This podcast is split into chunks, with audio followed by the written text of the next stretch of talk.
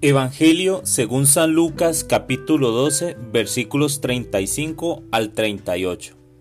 Tened ceñida la cintura y las lámparas encendidas, y sed como esos que esperan a que su Señor vuelva de la boda, para abrirle en cuanto llegue y llame. Dichosos los siervos, a quienes el Señor al venir encuentre velando. Os aseguro que se ceñirá, los hará ponerse a la mesa, e irá sirviéndolos uno tras otro. Que venga en la segunda vigilia o en la tercera. Dichosos ellos si los encuentra así. Palabra del Señor.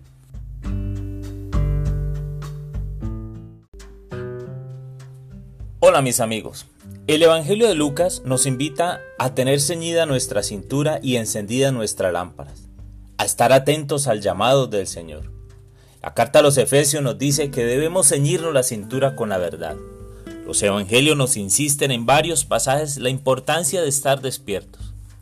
Y el libro del Apocalipsis en el capítulo 3 versículo 20 nos dice que Él está a la puerta y llama. Si alguno oye su voz y abre, Él entrará a su casa y cenarán juntos los dos. El evangelista hoy me recuerda que tener la cintura ceñida significa preparación y estar despiertos me implica acción. Normalmente, cuando me pongo el cinturón o correa, es probable que me esté preparando para ir a la calle y realizar alguna actividad. Prepararme implica oración, destinar tiempo para el Señor. Y estar despiertos implica estar atentos a la misericordia y al servicio. Es decir, las obras de la misericordia son importantes.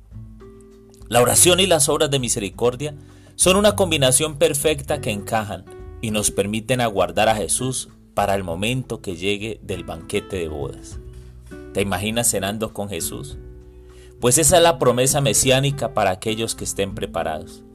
Esta cena denota intimidad, una cena para dos, y los frutos son libertad, pues Jesús rompe las cadenas, rompe nuestras esclavitudes, y sella esta libertad con una cena íntima.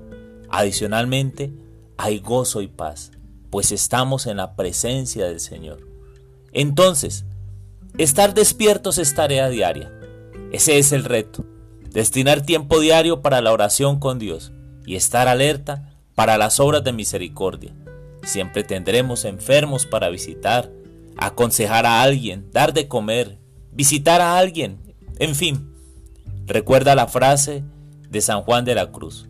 En el atardecer de la vida seremos juzgados en el amor.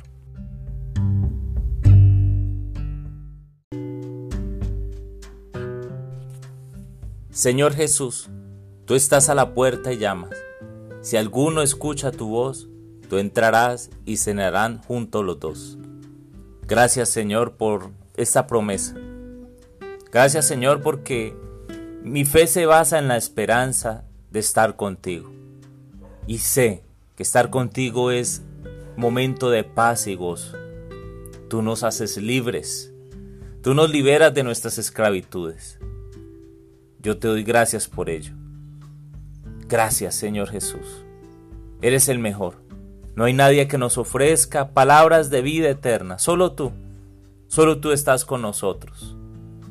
Y te pido de manera especial en este día por aquellas personas que aún no te conocen, por aquellas personas que aún no escuchan tu voz cuando tú les llamas. Te pido, Señor, por aquellos que tambalean en la fe, por aquellos que dudan de la eficacia de la oración, por aquellos que de corazón duro no son capaces de ejercer las obras de misericordia. Abre sus corazones para que te conozcan. Amén.